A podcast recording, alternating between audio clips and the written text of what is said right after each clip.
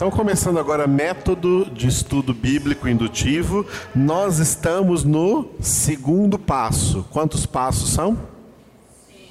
Quais são?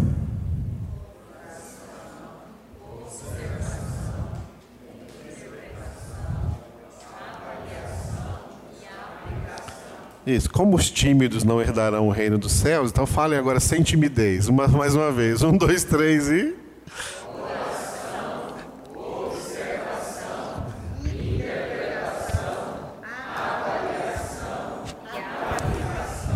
A frase que eu dei, oramos para observar, leia a frase toda.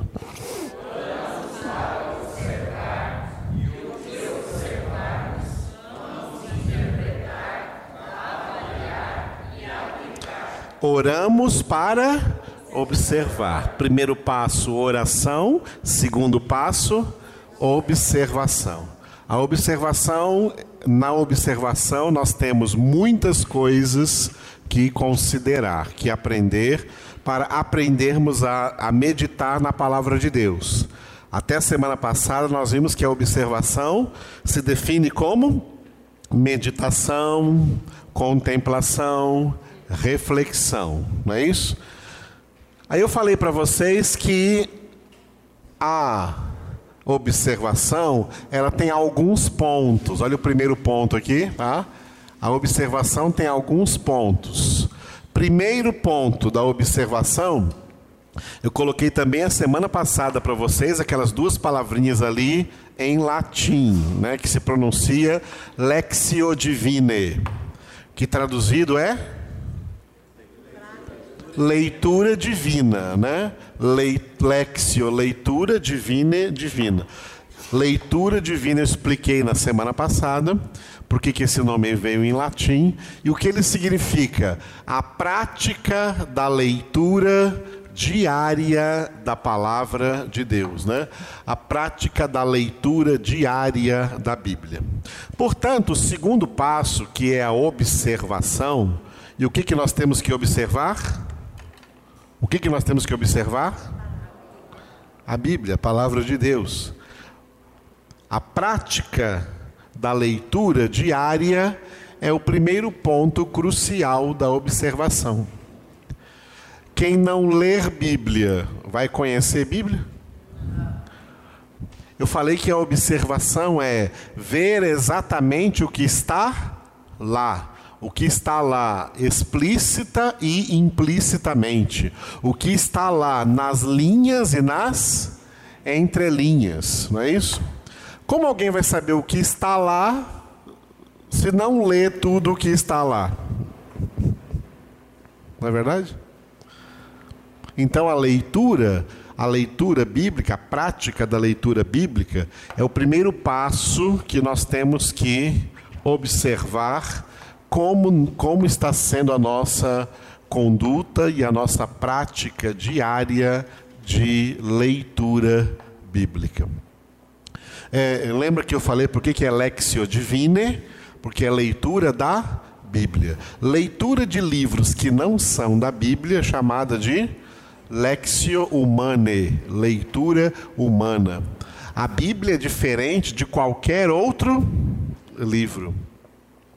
Porque qualquer outro livro é apenas conhecimento intelectual, mas a Bíblia, a Bíblia é conhecimento espiritual. A Bíblia é alimento espiritual. A Bíblia tem poder de purificação, a Bíblia, a palavra de Deus, tem poder de santificação, tem poder de salvação, tem poder de libertação. Conhecereis a verdade, a verdade vos libertará. A palavra de Deus é diferente de qualquer outra palavra nesse mundo. Os 66 livros da Bíblia são diferentes de qualquer outro livro deste mundo. O efeito que tem sobre nós é um efeito que nenhum outro livro, por mais que você queira elogiar um livro aí, não tem o mesmo efeito que tem a palavra de Deus. Glória a Deus. Portanto, a Lexio Alexio Divine é a leitura diária, a prática da leitura diária da palavra de Deus. Por que diária? Não só de pão viverá o homem, mas. Muito bem, de toda palavra que procede da boca de Deus. Isso está escrito em Deuteronômio, e Jesus falou isso diante do diabo, quando o diabo falou para ele transformar as pedras em pães. E esse texto significa que esse texto é um texto analógico, ou seja, ele faz uma analogia entre, entre a prática diária da nossa alimentação física com a que deve ser também prática diária da nossa alimentação espiritual. Diariamente você não se alimenta fisicamente? Da mesma forma, diariamente, você tem que se alimentar espiritualmente. A grande tragédia espiritual que nós estamos vivendo, quem não sabe ainda, tá? Vou, vou comunicar a vocês. Nós estamos vivendo numa época de grande tragédia espiritual. Sabe qual é a grande tragédia espiritual? Os crentes não estão se alimentando espiritualmente. Os crentes não estão suficientemente fortes espiritualmente. E estou até brincando. Eles não estão nem fortes, eles estão fracos espiritualmente. Os crentes estão fraquíssimos espiritualmente. Os crentes estão espiritualmente raquíticos. Porque eles não, eles não estão devotando o tempo que Deus lhes dá na sua vida para se alimentar espiritualmente. Eles estão deixando as coisas espirituais, estão tendo a mania de deixar as coisas espirituais por último, se der tempo, porque estão muito ocupados com as coisas do dia a dia, as coisas da sua profissão, do seu trabalho, do seu ganhar dinheiro, no dia a dia, estão tão preocupados com essas coisas que não têm tempo para as coisas espirituais e acabam às vezes deixando as coisas espirituais por último, quando quando eles acham que tem um tempinho. Completamente errado. Porque as coisas espirituais têm que vir em primeiro lugar. Por isso Jesus disse: buscai em primeiro lugar o reino de Deus e a sua justiça e as demais coisas o serão acrescentadas. Em primeiro lugar é o reino de Deus e a sua justiça. Em primeiro lugar é a alimentação espiritual do que a alimentação física. Da alimentação espiritual se esquecem e da alimentação física se esquecem? Arranja tempo de qualquer maneira. A fome bateu, vai lá e come. Por que não tem a mesma fome espiritual? Por que não tem a mesma fome espiritual? Tem algo errado. É a tragédia espiritual que os crentes estão vivendo hoje em dia, e essa tragédia espiritual, essa decadência espiritual, reflete na vida pessoal deles, reflete na vida familiar, reflete na vida conjugal dos casais, reflete na vida dos seus filhos, e por fim, reflete na igreja e reflete na sociedade. As pessoas estão literalmente expulsando Deus de suas vidas e não estão se alimentando, se alimentando da palavra de Deus. Algum, alguns dias atrás, no, em um dos nossos cultos aqui, nós meditamos em um dos textos do Salmo, abra aí comigo, Salmo 37. Salmo 37, versículo 3. Salmo 37, Salmo 37, versículo 3. Glória a Deus. Agrada. Não, não, é o 3, não o 4. Esse é o, o 3. Confia no Senhor e faze o bem, habita na terra e alimenta-te da verdade. Repitam.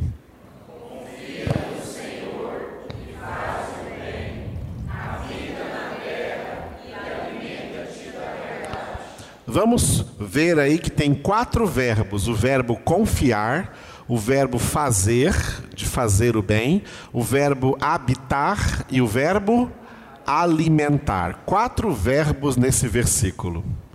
Riquíssimo esse versículo aí.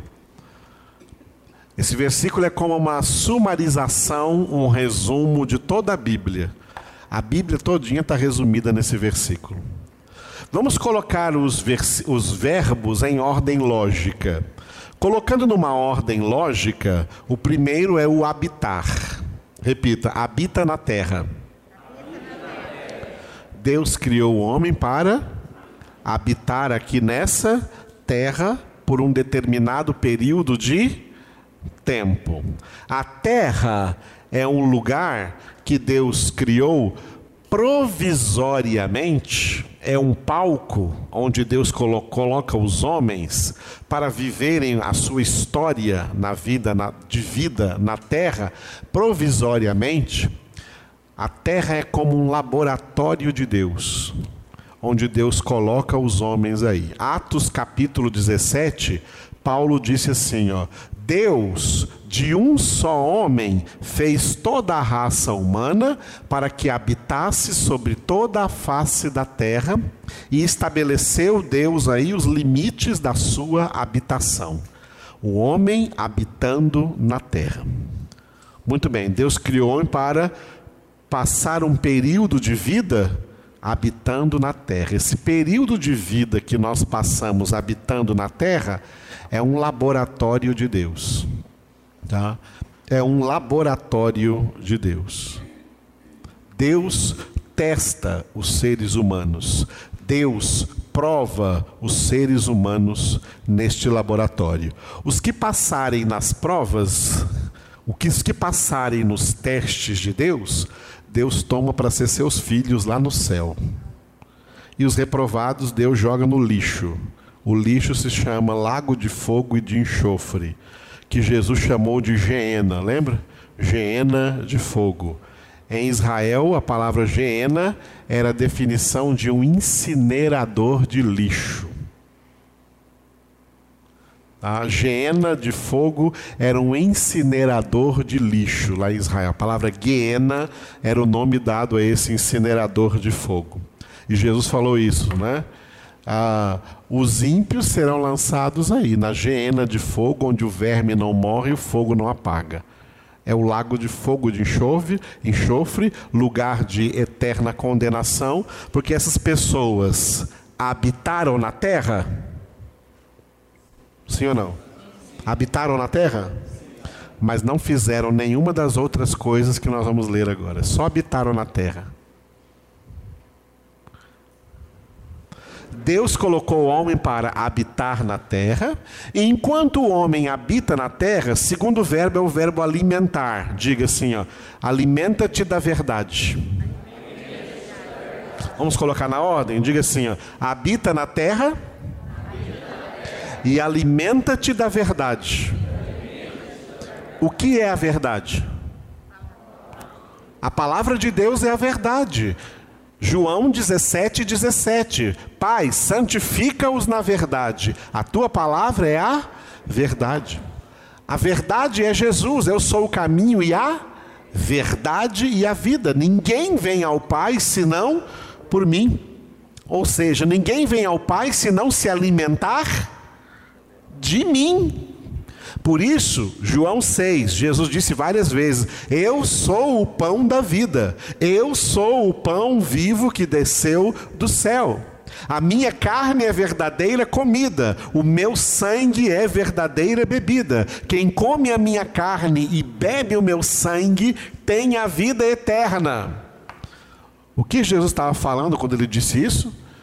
Quem se alimenta de mim, quem se alimenta da verdade, quem se alimenta da palavra de Deus, têm a vida eterna. A palavra de Deus é o alimento para a vida eterna. Então, olha o que Deus diz ao homem: ó, habita na terra, e nesse período que você habita na terra, alimenta-te da verdade. Alimenta-te da verdade. Alimenta-te da palavra de Deus. Por que as pessoas vão lá para o estado de condenação? Porque elas fizeram a primeira parte, elas habitaram na terra, mas elas se alimentaram da verdade? Não, elas se alimentaram da mentira. Quem é o pai da mentira? O diabo é o pai da mentira. Jesus disse que o diabo é o pai da mentira e o príncipe desse mundo.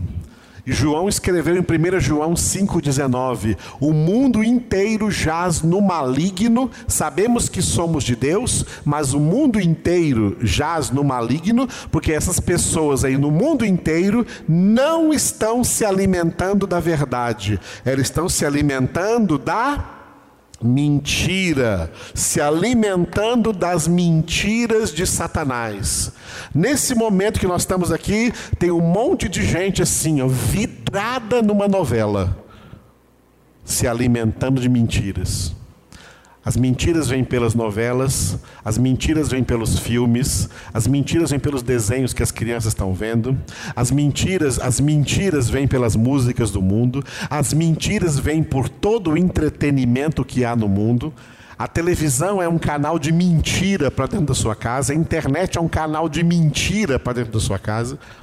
As pessoas estão se alimentando da mentira, essa mentira cria ilusões, cria sonhos, cria ideias, cria desejos, e as pessoas ficam correndo atrás e pagando caro por isso, se alimentando da mentira, se enganando e sendo enganadas a vida inteira rejeitando a verdade, passando fome da verdade, escravas do pecado, escravas do diabo, escravas da mentira.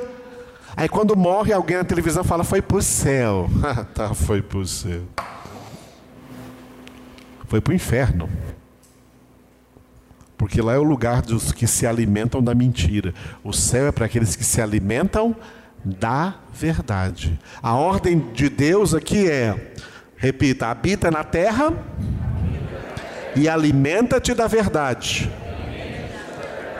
Terceiro verbo aqui na ordem é o verbo fazer. Diga, faze o bem.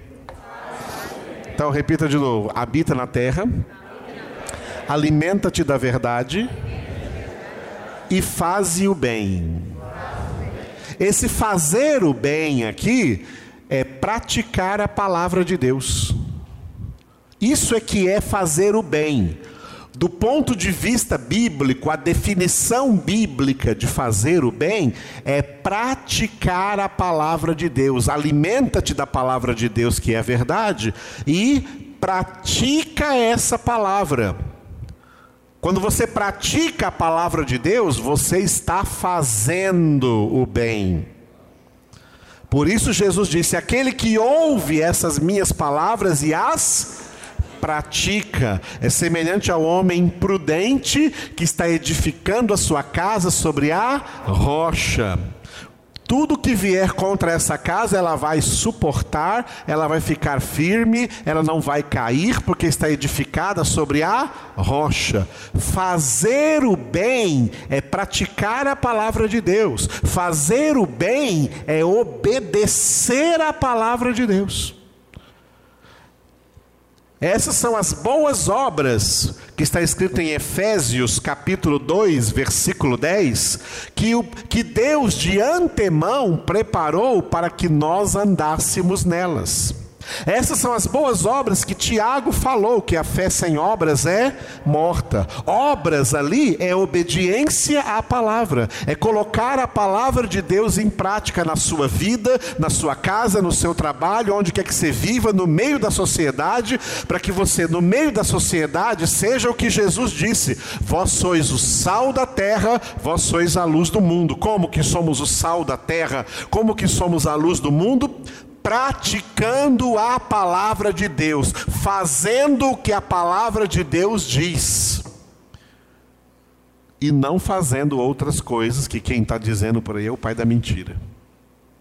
Tá? Deus é o pai da verdade. O diabo é o pai da mentira. A verdade é Jesus. Jesus é a palavra de Deus. Fazer o bem é praticar a palavra de Jesus. Jesus disse, João capítulo 15: Vós sois meus amigos se fazeis o que eu vos mando. Fazer o que Jesus manda é fazer o bem. Como eu sei que o que eu devo fazer? Alimentando-me da verdade. Ao me alimentar da palavra, eu vou sendo instruído naquilo que eu devo fazer, naquilo que eu devo agir. Está vendo que versículo rico que é esse aqui? Então fala comigo nessa ordem, diga: habita na terra, alimenta-te da verdade, faze o bem. Agora vem o verbo confiar, diga: confia no Senhor. O, o, verbo confiar aí, na lógica, tá? Na lógica aplicável deste versículo aí, é o último verbo. Enquanto você habita na terra, enquanto você se alimenta da verdade, enquanto você faz o bem, que é praticando a verdade, praticando a palavra, durante todo esse tempo, pode confiar no Senhor. Que tudo aquilo que você não pensou, Deus pensou. Que tudo aquilo que você não imaginou, Deus já sabe. Que tudo aquilo que você vai precisar, Deus já sabe. Porque Deus, ensinei aqui esses dias na igreja, Deus vê, Deus prevê e Deus provê. Aleluia. Tudo isso é o verbo ver em hebraico, que é o verbo iare. Deus vê, Deus prevê e Deus provê. Deus vê você habitando na terra. Ele colocou você aqui. Deus vê você habitando na terra. Se Deus ver você se alimentando da verdade e fazendo o bem, colocando essa verdade em prática, ele prevê tudo aquilo pelo que você vai passar e ele provê antecipadamente tudo aquilo que você vai precisar. Esse é o modo de agir de Deus. Por isso, aquele que habita na terra, se alimenta da verdade, que é a palavra, e pratica essa palavra, então, fazendo o bem, pode confiar no Senhor, que toda provisão de Deus estará ao seu dispor.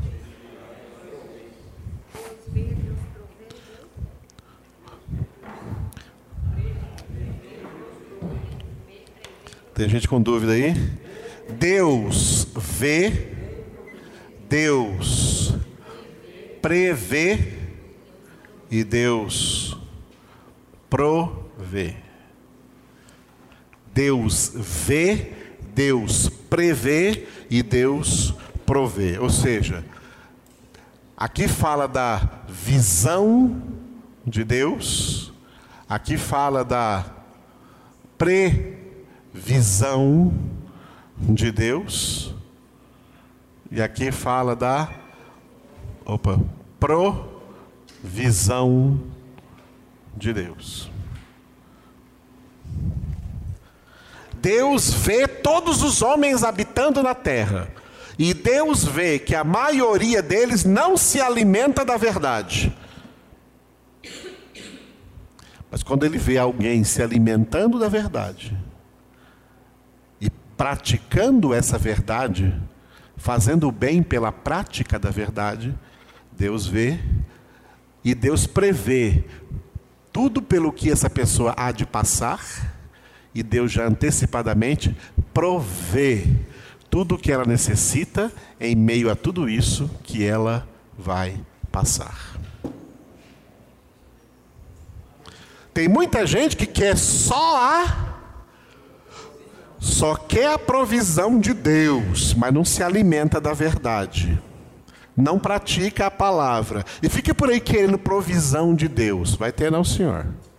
A provisão de Deus é para quem habita na terra, se alimenta da verdade, faz o bem, esse pode confiar no Senhor, porque Ele provê para ele as coisas.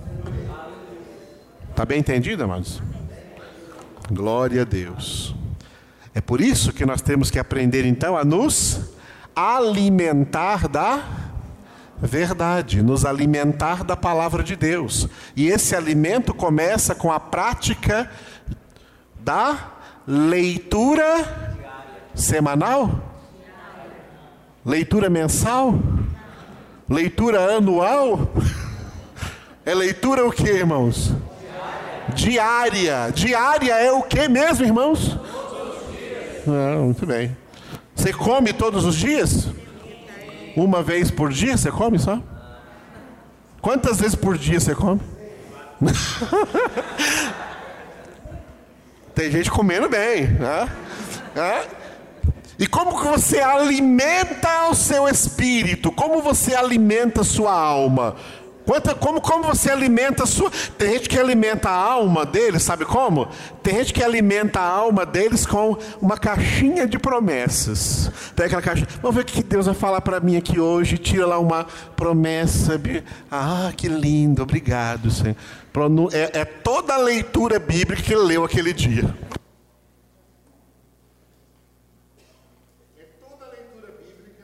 É toda a leitura bíblica que ele leu aquele dia. É como se você comesse uma bolachinha. Dá para comer uma bolachinha e sustentar o dia inteiro?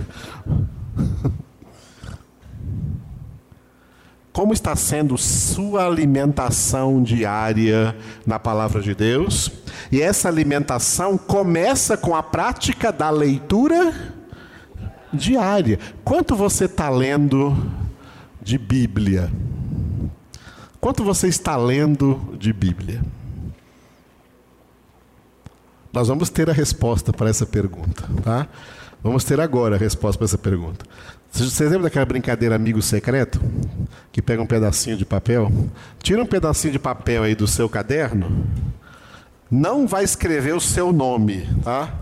Não escreva o seu nome aí nesse pedacinho de papel. Tira um pedacinho de papel assim, é, é igual o João tirou aqui, ó, aqui. Aqui, tira um pedacinho de papel assim, ó. Pega um pedacinho, quem não, quem não tiver caderno, pega com o irmão aí do lado, tá? Pedacinho de papel. Pega um pedacinho de papel, um para cada um aí. E cada um vai escrever. Cada um vai escrever nesse pedacinho de papel dois números. Dois números. Primeiro número. Coloque aqui nesse, do, aqui nesse pedacinho de papel aí Quantos anos você tem de conversão? Faz quantos anos que você conhece Jesus? Faz quantos anos que Jesus te converteu? Vamos supor que faça 10 anos, tem 10 anos de conversão. Aí você põe aqui o número 10, tá? Vamos supor que você tenha 10 anos de conversão. Alguém pode falar assim, mas eu, desde criança, sou evangelizado por meus pais. Glória a Deus, isso é real, viu? Tem gente que já é evangelizado desde criança. Aí coloca a sua idade. Você tem quantos anos? 10 anos? 13 anos? 15 anos? Aí coloca a sua idade. Ok? Porque desde criança você está sendo evangelizado. Então coloque a sua idade. Ou, né, que data foi a sua conversão? A minha conversão foi 5 de abril de 81. Então, eu tenho lá, né, de lá para trinta e tantos anos aí de conversão. Então, coloque os anos de conversão que você tem e passe esse traço aqui. Depois do traço, coloque nesse tempo de conversão, quantas vezes você leu a Bíblia toda? A Bíblia inteira. Não vale partes da Bíblia, não. A Bíblia toda. Os 66 livros.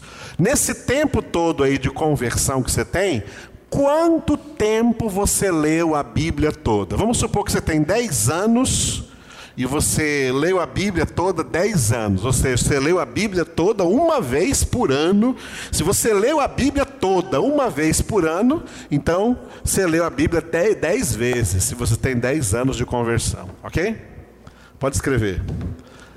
Quantos anos de conversão você tem? E nesses anos, quantas vezes você leu a Bíblia toda? Faça esse cálculo aí. Não precisa colocar o nome, não.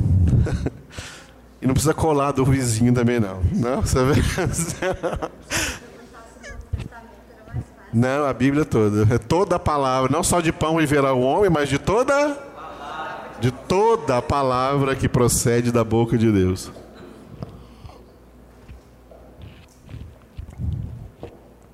Glória a Deus. Vou pedir para alguém recolher aí. Alguém recolhe aqui de cá, alguém recolhe de cá, por gentileza, me ajudem aí. Quem é dinâmico aí, vai recolhendo aí, levanta aí, vai recolhendo aí para mim. Recolham. Põe num copinho daqueles ali, ó, pega um copinho ali, ó. João, pega um copinho daquele, vai pondo tudo num copinho ali, ó. Pode dobrar o papelzinho, viu? Pode dobrar o papel aí. Nós vamos colocar num copinho ali, aí, ó. Oi?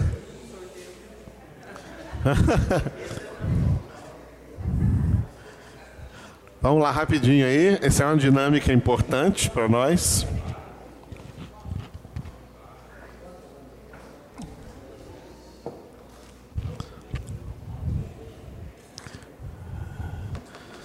Só aguardando. João está recolhendo aí. O Igor também está recolhendo aqui. Recolhe aí, Igor. Aí atrás aí. Tem gente com a mão levantada aí.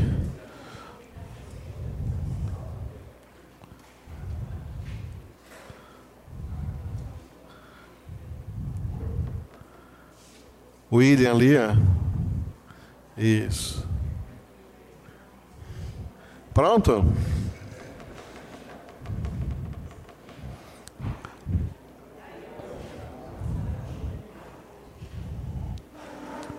Eu vou apagar isso aqui, que foi só o exemplo, tá? Vou apagar isso aqui, que foi só o exemplo. Vou apagar aqui em cima também, porque vocês já copiaram, né? Já copiaram, vou apagar aqui por enquanto. Que eu vou colocar esses números aqui no quadro. Agora, João vai abrindo. Não, não vou abrindo. João vai abrindo aí. Ajuda, ajuda aí. Ajuda a Ava ele abrindo aí. E vão me falando. Só falem os números, tá? Só falem os números. Pode ir falando. Vai abrindo e falando.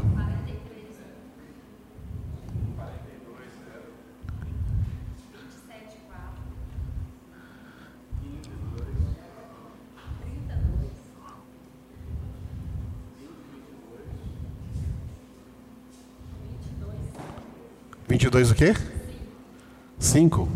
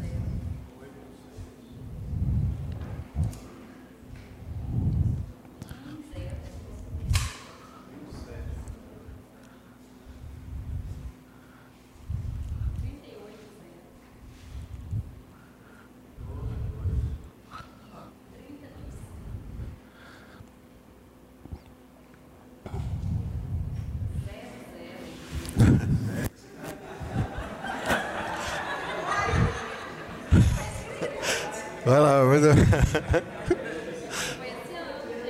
É, ué. Peraí, peraí, não tô escutando não. Não tô escutando não, fala aí. 14, 0. 13, 7. Opa. 13, 7, né? Momentinho.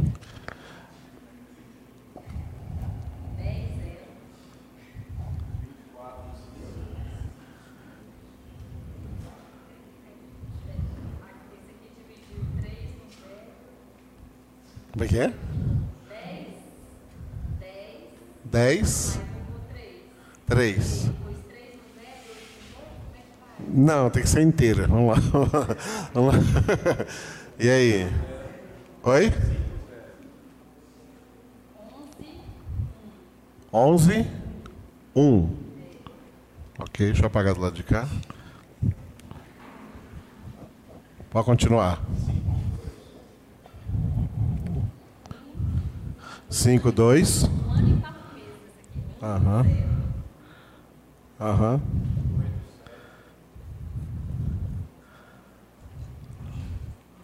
Continua. 28.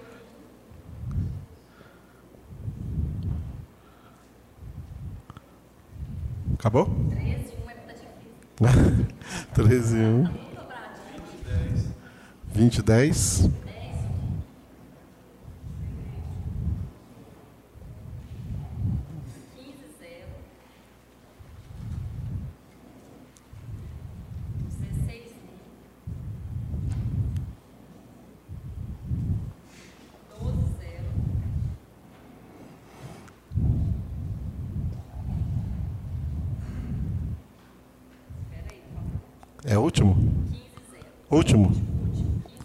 15, 0.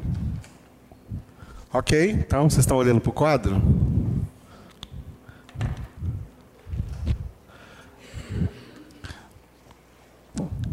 Esse aqui é o prognóstico, então, de leitura bíblica aqui dessa sala. Só dessa sala. Tá? Só de vocês que estão aqui reunidos, reunidos nessa noite. Ok? Tem alguns aqui, né, muito interessantes. Tem alguns aqui que eu achei muito interessantes. Deixa eu ver se eu acho eles de novo aqui. Né? Que é aqui é 30, 25. É, 20, 22. O que mais? 10, 13. 10, 13. Vamos ver aqui mais. Tanto, não, não. Aonde que está? Ah, 13, 7? Não, 7 está muito pouco. Ele já, peraí, 13, 7, ah, aonde que está? 20, 10, está pouco. Deixa eu ver, não. não, os mais, os que mais, 8, 6 aonde? 8, 7, né? 8, 7. 8, 7. Cadê 2, 2? Aqui, 2, 2. 22, 6, cadê? Ah, ah não. 8, 6. 8, 6. Aqui é 13, 7, né? É, 7 está pouco ali para 13 anos. Muito bem. 20, 10. Não, 20, 10. Vou colocar aqui mais ou menos para 20, 10. 20, 10. Muito bem. Esse que eu coloquei de vermelho isso que eu coloquei de vermelho são os que mais estão lendo Bíblia diariamente. São os que mais estão lendo Bíblia diariamente. A maioria, a maioria está lendo pouca Bíblia, não é isso? A maioria está lendo pouca Bíblia, né? E a gente nunca vê o zero ser tão campeão, né? Quantos zeros, né?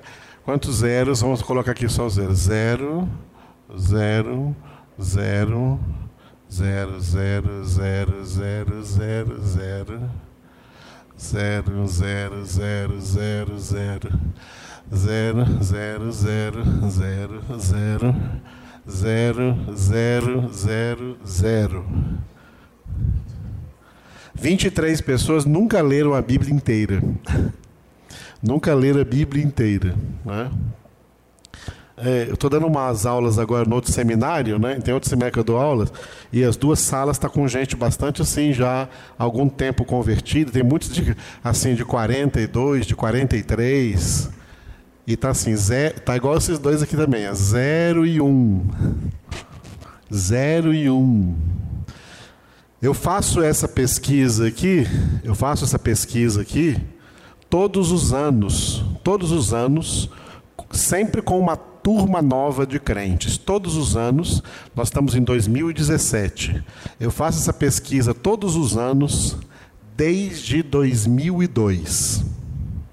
desde 2002 que eu dou aula, eh, que eu, dou, que eu, dou, que eu leciono esta, essa matéria, método de estudo bíblico indutivo. Eu faço essa pesquisa em todas as salas que eu dou. A realidade é basicamente a mesma. A realidade é: os crentes não estão lendo Bíblia. E os crentes, essa pesquisa é com crentes que estão vindo para aprender, que querem vir aprender. Imagine os crentes que não estão nem aí para aprender, que é a maioria. Que Bíblia que eles estão lendo? De que verdade eles estão se alimentando? Por isso que as igrejas, amados, estão uma verdadeira tragédia espiritual.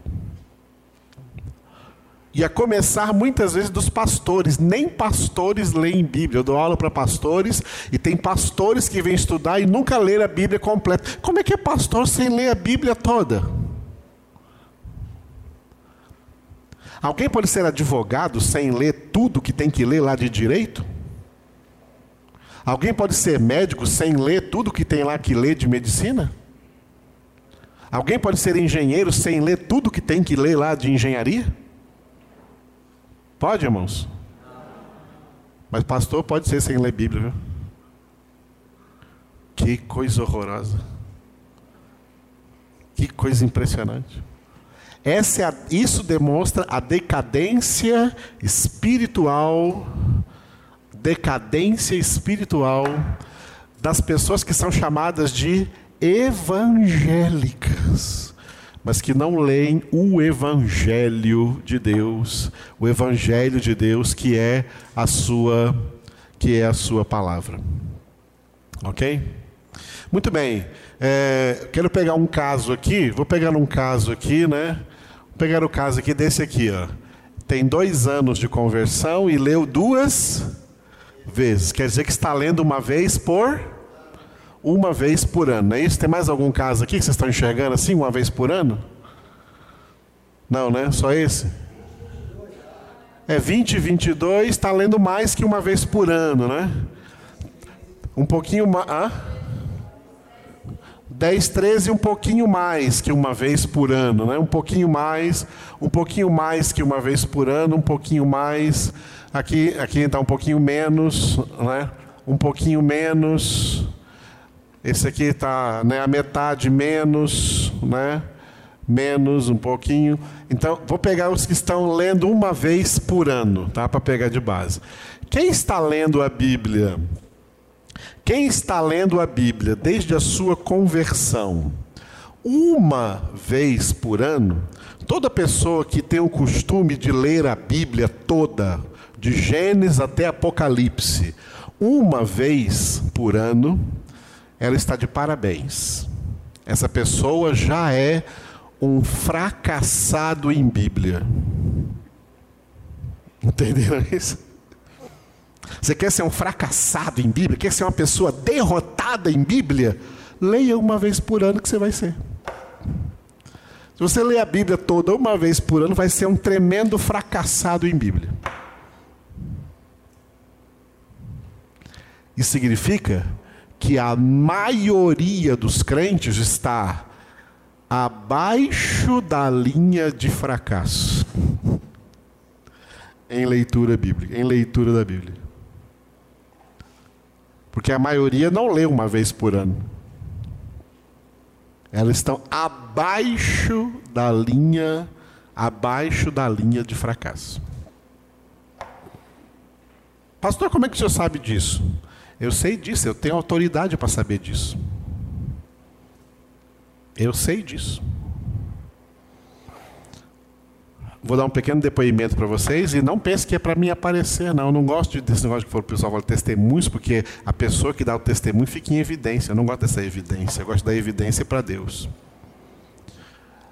Então eu vou dizer isso aqui só para vocês tomarem como testemunho, como exemplo. A minha conversão foi no dia 5 de abril de 1981 foi um domingo e a hora da minha conversão foi por volta das 10 horas da manhã. Eu não fui convertido numa igreja, não. Foi alguém que pregou para mim o Evangelho. Um homem pregou para mim. E ali Deus veio e operou em minha conversão. A primeira coisa que eu fiz foi comprar a minha primeira Bíblia. Comprei a primeira Bíblia. Primeira coisa que eu fiz com a Bíblia foi pegar um caderno, uma caneta e uma calculadora. Eu somei todos os capítulos da Bíblia, 50, começando de Gênesis, 50 capítulos, Êxodo 40 capítulos, Levítico 27 capítulos, e assim foi, até chegar a Apocalipse 22 capítulos. Somei todos os capítulos da Bíblia e eu dividi pelo tanto de dias, somei os dias que tinha, do dia 5 de abril de 81 até 31 de dezembro daquele mesmo ano, 1981. Dividi o número de capítulos pelos dias e vi lá quantos capítulos eu tinha que ler por dia para, até o fim daquele ano, ler pela primeira vez a Bíblia. Fiquei contente com isso e comecei então a ler. Dia 5 de abril, no dia da minha conversão, comecei a ler a Bíblia. Comecei a ler a palavra. Só que enquanto eu ia lendo a palavra, eu ia pegando gosto pela palavra e achando uma coisa maravilhosa. E aí, o que acontecia? Eu lia tudo que eu tinha que ler aquele dia e queria ler mais, então lia também do outro dia. Eu fui adiantando dias, eu fui adiantando leituras. E nesse adiantamento de leituras, eu acabei de ler a Bíblia toda no dia 15 de julho daquele ano. O que era para eu ler até dia 31 de dezembro, eu, parei, eu acabei de ler em 15 de julho. Aí em 15 de julho eu fiz uma nova conta, de 15 de julho até 31 de dezembro. E comecei a ler de novo, naquela nova agenda, comecei a ler de novo a Bíblia pela segunda vez. Pela segunda vez. Só que, de novo, eu ia adiantando leituras e acabou que eu acabei no dia 15 de novembro. Não chegou no dia 31 de dezembro, acabou no 15 de novembro, faltando um mês e meio.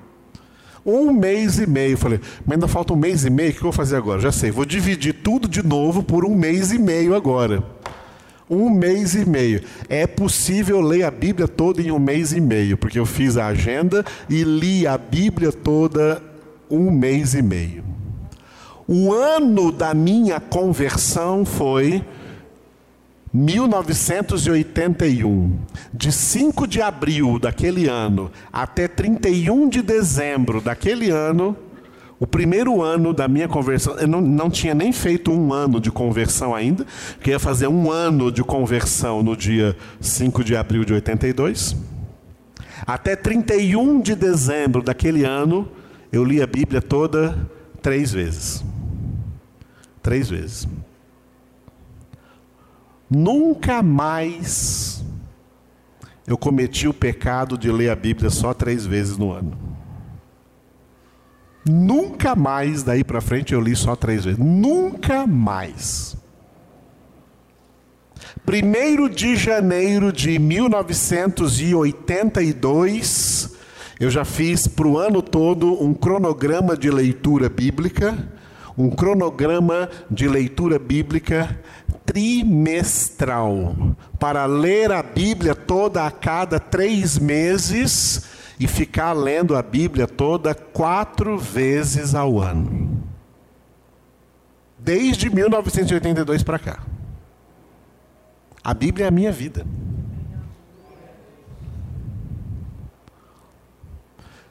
Eu não amo a Bíblia porque eu sou pastor, não. Eu amo a Bíblia porque eu sou filho de Deus. E entendo que ela é o alimento do papai para os seus filhinhos amados. E eu sou um filhinho amado do pai que ama se alimentar da palavra, do alimento do pai.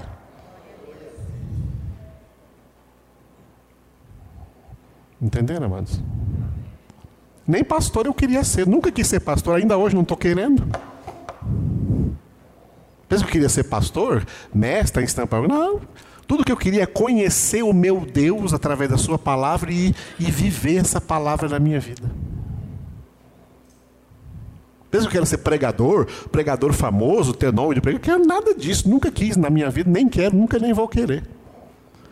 Tudo que eu quero é conhecer o meu Deus, amar o meu Deus e viver do jeito que o meu Deus quer que eu viva, e Ele fala como quer que eu viva na Sua palavra.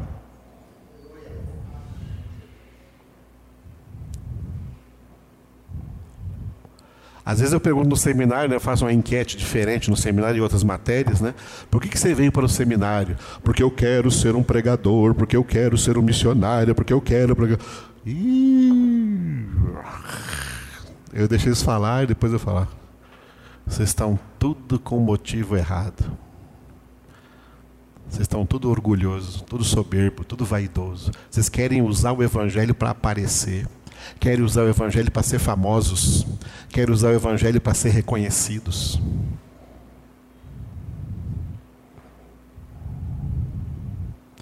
Eu quero conhecer a palavra de Deus porque ela é a minha vida.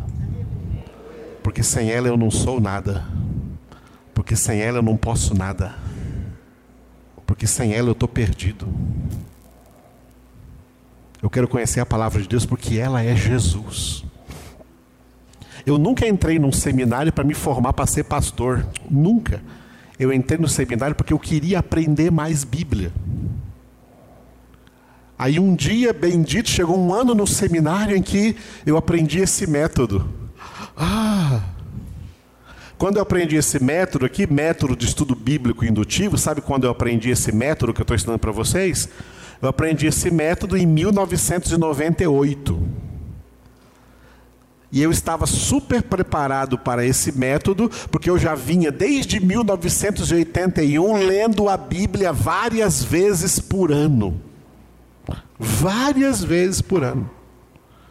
Eu já tinha tentado estudar a Bíblia de várias maneiras, inventei alguns métodos nas leituras que eu fazia, métodos que foram bons, maneiras que foram boas, mas quando eu aprendi esse método, então, revolucionou a minha maneira de estudar, a minha maneira de estudar a Bíblia.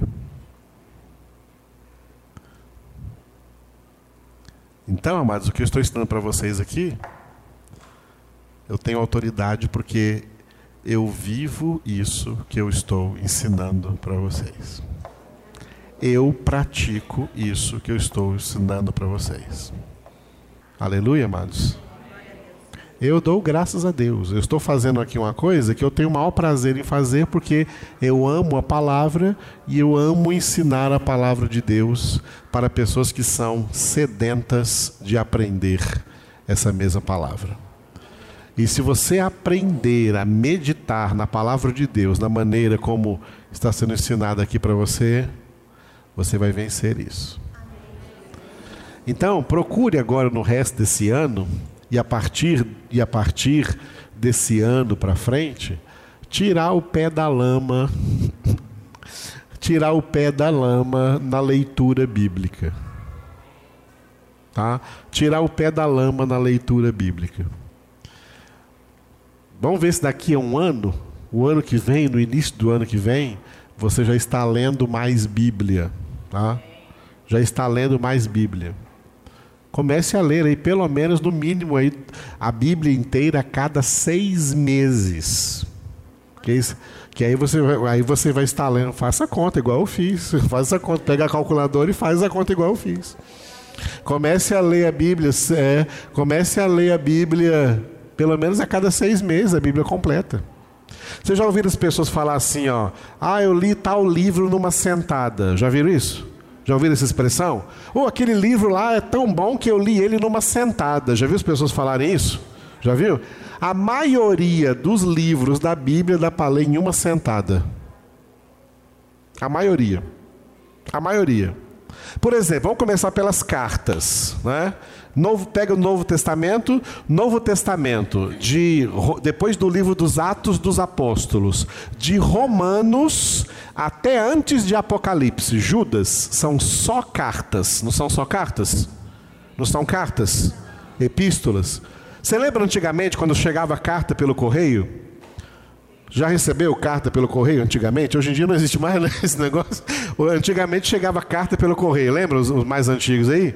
Quando chegava uma carta pelo correio, você lia um parágrafo hoje, outro parágrafo amanhã, outro parágrafo depois de amanhã. É assim que você lia a carta? Como é que você lia a carta? Você lia toda a carta. Não era isso? Por que, que, as, por que, que chama Romanos, 1 Coríntios, 2 Coríntios, Gálatas, Efésios, Filipenses, Colossenses, 1 Tessalonicenses, 2 Tessalonicenses, 1 Timóteo, 2 Timóteo, Tito, Filemão, Hebreus, Tiago, 1 Pedro, 2 Pedro, 1 João, 2 João, 3 João, Judas? Não são todas cartas? Não são todas cartas?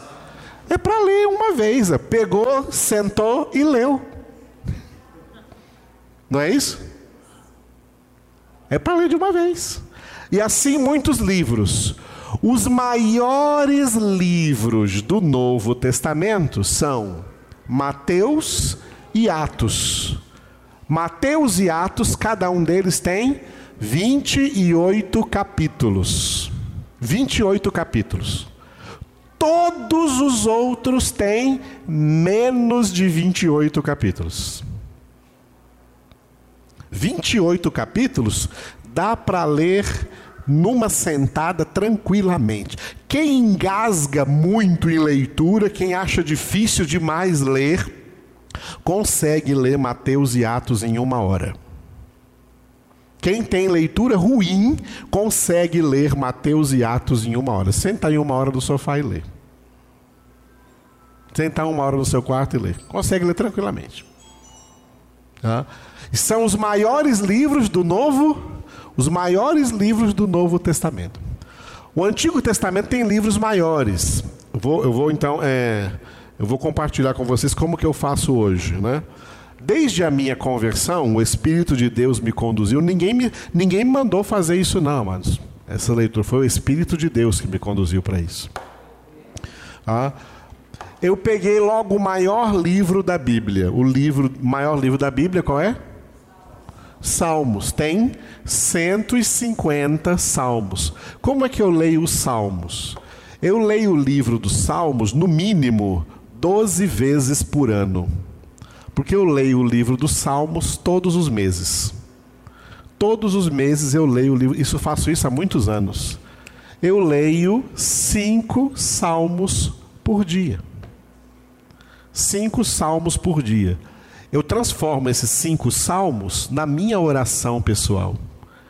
Quando eu estou orando por vocês, estou orando por alguém que eu lembro que tem alguma necessidade, eu oro o salmo e, e, e intercedo por essa pessoa. Eu oro o livro dos salmos, orando cinco salmos por dia.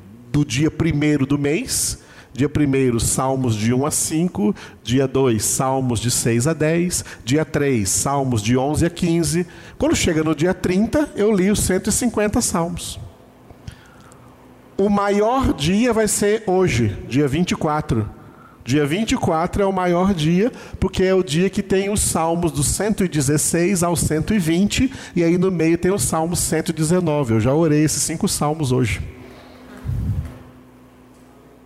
É o dia que tem o maior salmo, que é o salmo 119, o salmo que tem 176 versículos. Isso eu faço com o livro dos salmos. Então agora, né? De 66 livros, menos um, 65. O que, que eu faço com os outros 65 livros? Isso assim eu, assim eu faço hoje. O Novo Testamento, o Novo Testamento, eu leio o Novo Testamento a cada 27 dias, porque são 27 livros. São 27 livros, eu leio um livro do Novo Testamento por dia. Hoje foi fácil. Hoje eu li esses cinco salmos e na minha agenda hoje era 2 Coríntios. Tinha 13 capítulos. Eu li 2 Coríntios hoje inteira. Além desses cinco salmos, que incluiu o Salmo 119, eu li também 2 Coríntios inteirinha. 2 Coríntios é para mim ler hoje. Amanhã é mais fácil ainda. Amanhã eu tenho que ler Gálatas. Amanhã eu tenho que ler Gálatas. Depois de amanhã eu tenho que ler Efésios. Olha aí. Ah, doce de coco, olha aí. Depois tem que ler Filipenses, quatro capítulos. Depois Colossenses, quatro capítulos. cada dia eu leio um livro do Novo Testamento. Então, a cada 27 livros, a cada 27 dias, eu, a cada, cada 27 dias que passa, eu já li o Novo Testamento inteiro. E eu faço a mesma coisa com o Antigo Testamento, só que o Antigo Testamento eu levo 38 dias. Tem 39 livros, mas fora o livro dos Salmos, que eu leio cinco Salmos por dia. Então, eu leio os outros livros do, do, do Antigo Testamento, um livro por dia. Leio Gênesis numa sentada ou num dia, se não der para ler o dia todo, eu leio, leio um, numa sentada só, leio em duas ou três sentadas, não importa. Achou um tempo, eu vou lá e leio, até acabar, porque aquele dia eu tenho que acabar de ler aquele livro. Isaías tem 66 capítulos, Jeremias, que tem 52 capítulos. Leio todos eles em uma sentada ou duas num dia, mas leio eles no mesmo dia. Cada dia eu leio um livro do Antigo, cada dia leio um livro do Novo e cada dia eu leio cinco salmos. E não estou falando para vocês que você tem que fazer isso. Ah, não, tem que leitura demais. Já tem gente pensando, mas que cara, eu tenho tanto que fazer, estou muito ocupado. Uhum. É, está muito ocupado mesmo. Mas você não tem ideia do quanto de tempo nós perdemos. Você diz nessa desculpa que está muito ocupado, não tem ideia do tanto de tempo que você perde. Por isso, tá? Para ler a palavra, se alimentar espiritualmente, você tem que começar a ter uma disciplina de tempo. Porque o tempo é um dom de Deus. O tempo é um talento de Deus. E na dádiva desse talento não existe acepção de pessoas. Para todas as pessoas na terra, Deus dá dias de 24 horas. Todo mundo tem 24 horas por dia.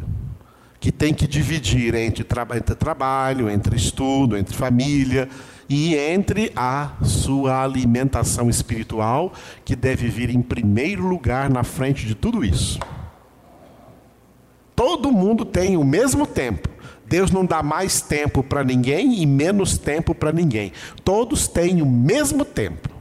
Agora, Jesus disse um, uma frase que é um segredo tremendo: Onde está o teu tesouro? Aí está o teu coração. Você vai gastar o seu tempo naquilo para onde o teu coração está te direcionando mais, que você gosta mais. Muita gente não lê Bíblia é porque não gosta mesmo. É porque ali não está o seu tesouro. E no meu caso, é ali que está o meu tesouro. É ali que está o meu tesouro. Pensa que eu assisto futebol na televisão? Tem gente aí, homem crente, que vive perdendo tempo vendo futebol na televisão. Sabe para que time eu torço? Eu torço para todos, para que todos percam e acabe futebol no Brasil.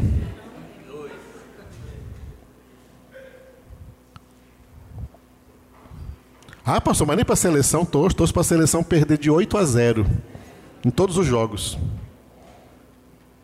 Futebol no Brasil é uma idolatria e toda idolatria é abominável aos olhos de Deus. Quem é de Deus nesse país não deveria nem assistir essas porcarias. Eu vejo jornal na televisão, chega futebol, eu mudo de canal. Agora é o futebol. A boa notícia que os jornais querem dar é futebol. É má notícia, é má notícia. Agora nós vamos uma notícia diferente. Vamos para o futebol eu mudo de canal. Não me interessa futebol. Essa cambada de marmanjo, gente de vida ruim, gente mau exemplo, ao goleiro Bruno aí, gente de mau exemplo, e, querendo a, levar os meninos, meninos, principalmente os meninos, eu quero ser como jogador fulano, jogador ciclano, jogador beltrano. Porcaria, isso é idolatria. Nós queremos ser como Jesus. Mas eles enchem Maracanã. Como o William colocou aqui. Eles enchem Maracanã. Eles enchem estádios. Eles enchem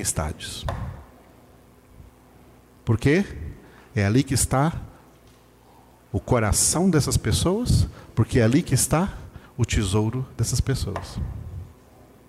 Estádios são cheios, salas de cinema sempre cheias, tem muita coisa, shopping sempre cheios, tudo muito super, super cheio por aí. Sabe por que, que é super cheio esses lugares? Porque Jesus disse: porque larga é a porta e espaçoso o caminho que conduz à perdição, e são muitos os que entram por essa porta e andam por esse caminho. Estreita, porém, é a porta, e apertado o caminho que conduz para a vida, e poucos são os que entram por essa porta. É por isso que, lendo a palavra de Deus já todos esses anos na minha vida, eu não tenho a menor dúvida acerca da doutrina bíblica da eleição, na qual Jesus afirma em Mateus 22, 14, que muitos são chamados, mas poucos os escolhidos. Esses poucos escolhidos amam Jesus. Esses poucos escolhidos amam a sua palavra. Esses poucos escolhidos, eles não andam no conselho dos ímpios, eles não se detêm no caminho dos pecadores, eles não se assentam à roda dos escarnecedores, porque o prazer deles está na palavra do Senhor. E movidos por esse prazer, nela eles meditam de dia e de noite. Por isso, é como a árvore plantada junto à corrente de águas, que dá fruto na época própria, cuja folhagem nunca murcha e tudo quanto faz prosperará. Porque é a palavra de Deus que opera isso nas suas vidas. Você é crente para ser como o ímpio, como a palha? Você é crente achando que lá no final Deus vai ter misericórdia, como o William falou aqui. Lá no final Deus vai ter misericórdia, vai, vai pegar uma rabeirinha para você ir para o céu? É assim que você quer ir para o céu? Não vai não. Não vai não. Pegando uma rabeirinha, uma rabeirinha na misericórdia de Deus. A misericórdia de Deus agiu dando Jesus para você. A misericórdia de Deus agiu dando o verbo para você. A misericórdia de Deus agiu dando a palavra para você.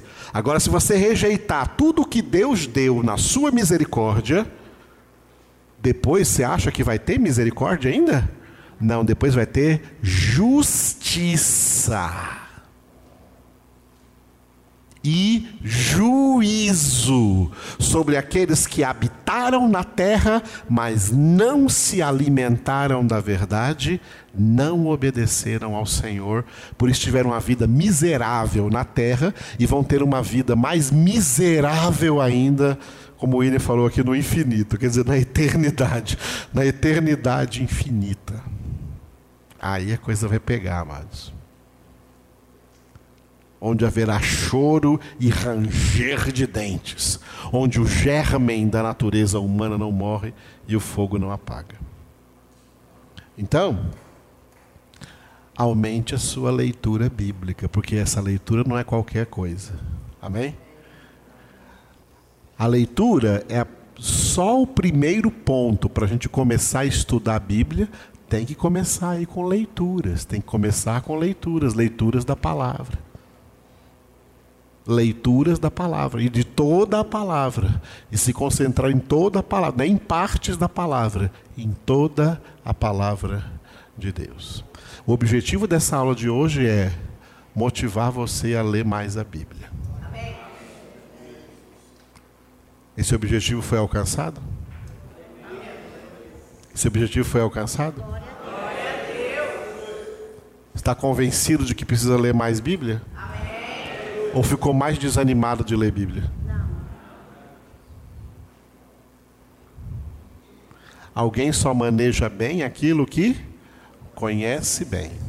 2 Timóteo 2,15: Procure apresentar-te a Deus aprovado, como obreiro que não tem de que se envergonhar, que maneja bem a palavra da verdade. Glória a Deus. Oremos mais, mais uma vez. Obrigado, Senhor, por essa palavra, por essa exortação em nossas vidas. Quero obedecer ao Espírito Santo agora aqui, um momento. Fique de pé com a sua Bíblia em mãos.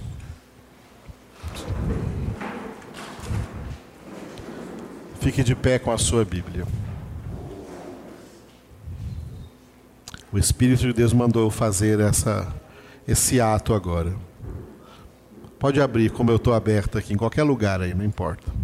Você não vai ler nada agora aí, não, só vai abrir. Pode abrir só como um símbolo nesse momento, onde estiver aí.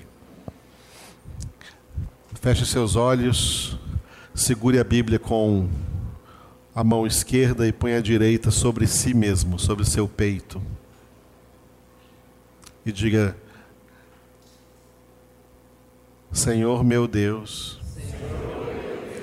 e meu Pai, não tenho palavras, suficientes, para dizer obrigado, por tudo quanto fizeste, para que esta palavra chegasse em minhas mãos. Já tem anos que eu tenho essa palavra em minhas mãos. Eu te peço perdão pelo meu desinteresse, por não ler a tua palavra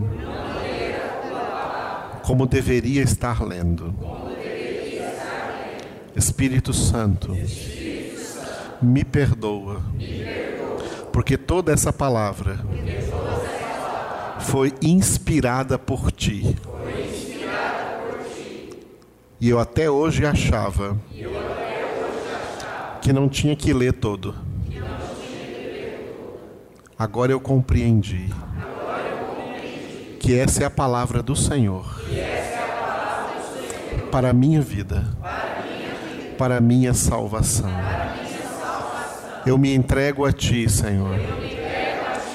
E te peço, Espírito Santo, em nome de Jesus, e para a glória do Pai, conduza-me a toda esta palavra, a toda essa verdade, para que nela eu conheça mais o Senhor.